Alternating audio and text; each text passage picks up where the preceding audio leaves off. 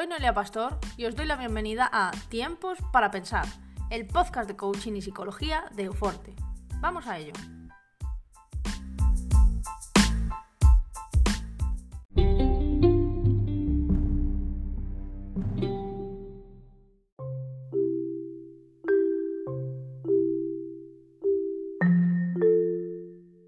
El próximo viernes, día 19, además del Día del Padre, será el Día Mundial del Sueño.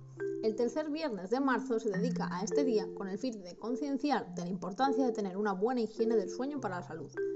Tener problemas del sueño o decidir dormir poco produce una serie de trastornos tanto a corto plazo como a largo plazo. Aprovechando este día de ensueño, quiero explicar lo que pasa a nivel psicológico cuando una persona duerme poco y mal.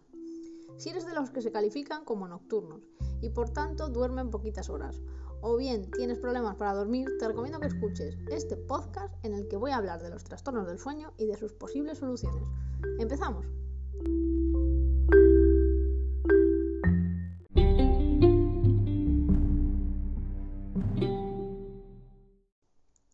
En los últimos años estaba viendo un incremento de los trastornos del sueño en casi toda la población. Y qué casualidad que este incremento también coincide con el incremento de problemas de ansiedad. Probablemente por defecto profesional yo veo problemas psicológicos en el fondo de casi todos los trastornos, pero nadie me puede negar que en periodos de ansiedad una persona tiende a dormir peor. Los trastornos más comunes relacionados con el sueño son el insomnio, que es la dificultad para dormir o para conciliar el sueño, la apnea del sueño, que es la interrupción del sueño debido a la obstrucción de las vías respiratorias y que está bastante relacionada con la obesidad y con los ronquidos. El síndrome de piernas inquietas, que es la interrupción del sueño debido a una necesidad imperiosa de mover las piernas. Es una enfermedad que aún se desconoce la causa y que parece estar relacionada con el sistema dopaminérgico, que a su vez está involucrado en el Parkinson. Otras enfermedades típicas de los trastornos del sueño es, por ejemplo, la narcolepsia, que es eh, la necesidad extrema mm, durante el día que puede ir acompañada de ataques repentinos del sueño de dormir. Las personas que padecen esta enfermedad no pueden controlar el deseo de dormir, y caen rendidas, sea cual sea la circunstancia. Sin embargo, hay otro tipo de personas afectadas, hay otro tipo de colectivo afectado por la falta de sueño que no están enfermos, sino que prefieren dormir pocos. Hay personas que tienen dificultades para conciliar el sueño, pero esta dificultad la desconocen. Se dicen a sí mismos que son así, que son nocturnas, y estas personas tienden a dormir bastante poco, unas 5 horas, porque concilian el sueño bastante tarde y luego las obligaciones laborales les obligan a despertarse pronto. Y tampoco están exentas de las consecuencias de dormir poco. Ahora vamos a ver algunas de las consecuencias de esta situación. La primera repercusión que vamos a ver es más que obvia. Si dormimos poco, al día siguiente estaremos más cansados. Pero comenzando con esta repercusión, se desencadenan todas las demás. Estudios demuestran que dormir poco está relacionado con la obesidad, porque al estar más cansados tendemos a descuidar nuestra comida. Así que como resultado tendremos también una mala alimentación y esta a su vez ocasionará otra serie de trastornos. Otro de los síntomas que aparecen por la falta de sueño es la poca concentración. Esto genera un bajo rendimiento en tareas sociales, intelectuales y físicas. Al estar desconcentrados tenemos mayor pérdida de memoria, porque no estamos atentos a los estímulos de nuestro entorno cometeremos más errores y por tanto tendremos más posibilidades de cometer accidentes. Y ya no me refiero solo a los de tráfico, sino también en el hogar, tropiezos, cortes, etc. Además, al estar desconcentrados, seguiremos con mayor dificultad las conversaciones en las relaciones sociales, lo que supone un descenso de nuestra capacidad para relacionarnos. Al final nos quedaremos sin amigos, un poco más excluidos del entorno social de lo que habitualmente acostumbramos. Al estar más cansados, el cuerpo está en un estado de irritabilidad constante, porque no estamos cómodos. Esto genera a largo plazo mal genio y disputas con personas de nuestro entorno, y a su vez comienza a generar problemas de ansiedad.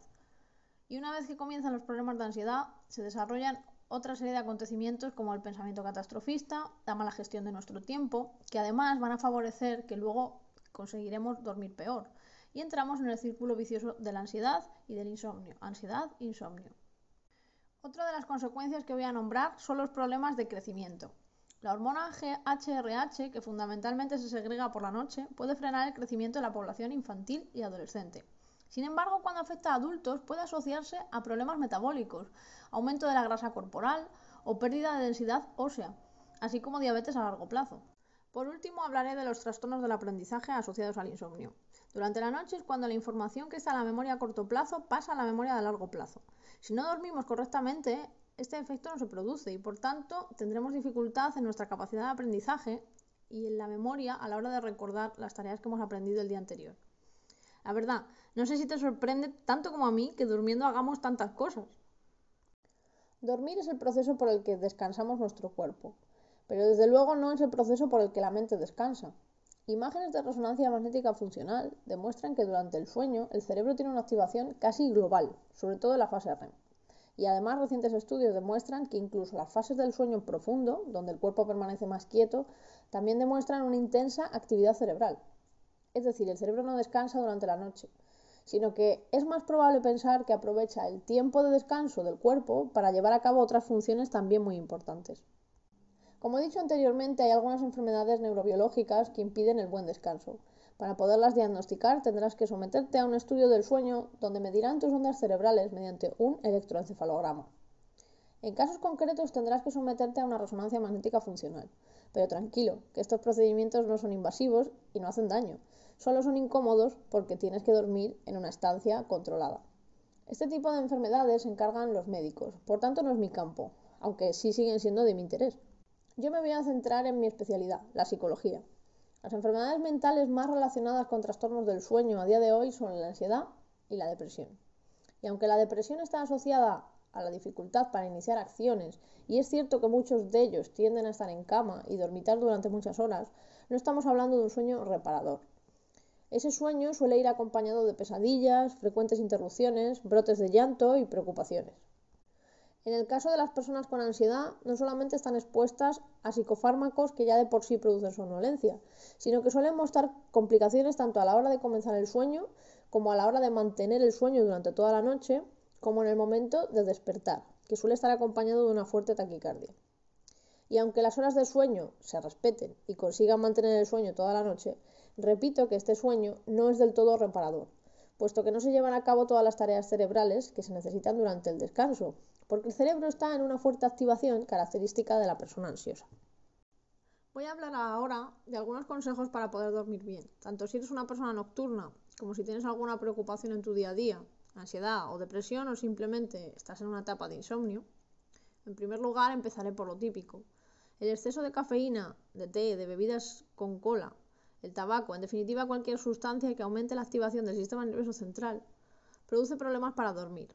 Aunque tomes café a la mañana, influye a la hora de dormir. Estas sustancias modifican las ondas naturales del cerebro y produciendo una dificultad a la hora de caer en sueño. El cuerpo es listo y se acostumbra a un sinfín de estímulos. Al igual que tu cuerpo es acostumbrado a que a las 2 te entre hambre o incluso tienes acostumbrado ciertos momentos para la hora de hacer pis, también puedes acostumbrarlo para que le entre sueño a determinada hora. Es importante crear un ritual para dormir, por ejemplo, un ritual podría ser cenar algo ligero, ver la tele un rato o leer un libro, preferiblemente, lavarnos los dientes, escuchar este podcast o alguno de relajación de los que tengo y comenzar el sueño. Si haces esto todas las noches y además acostumbras a tu cuerpo al estímulo discriminativo de la cama, con esto quiero decir que no utilices la cama para nada más que no sea para dormir. El éxito a la hora de conciliar el sueño será prácticamente asegurado. Esto me lleva a hablar de dos cosas. En primer lugar, la alimentación. La cena debe servirse con tiempo suficiente para hacer la digestión y que además esa digestión no sea muy pesada, es decir, hay que tomar una cena ligera, porque si no nuestro cerebro tendrá que encargarse de esa pesada tarea en vez de fomentar, por ejemplo, nuestro aprendizaje, que es algo que se hace durante la noche. La siguiente cosa de la que voy a hablar es que hay que llegar a la cama en un estado de relajación. Es importante que nuestro nivel de activación a la hora de dormir sea bajo. Evita tareas de alta intensidad como el deporte, o jugar con los niños, ver programas de televisión que sean de mucha activación y así conseguirás llegar a la cama con un nivel de relajación mucho más elevado y podrás dormir con mayor facilidad. Está demostrado que las pantallas del móvil tienen mucho brillo y que activan nuestra área visual haciendo que nos cueste más conciliar el sueño. Para ello evita las pantallas en la medida de lo posible. Y si no, baja el brillo lo más que puedas. Los móviles ya suelen traer una función para el descanso, donde quitan parte de la luz blanca que afecta al cerebro y dejan más una luz amarilla más sutil para que podamos conciliar el sueño con mayor facilidad. Si tu caso concreto es de una persona que tiene que dormir durante el día porque trabaja durante la noche, intenta minimizar tu exposición al sol. Afortunadamente en España tenemos persianas. El resto de consejos también los puedes aplicar, como el de crear un hábito de sueño. Y evita la cafeína para permanecer despierto durante la noche. Tu cuerpo se acostumbrará a esa situación.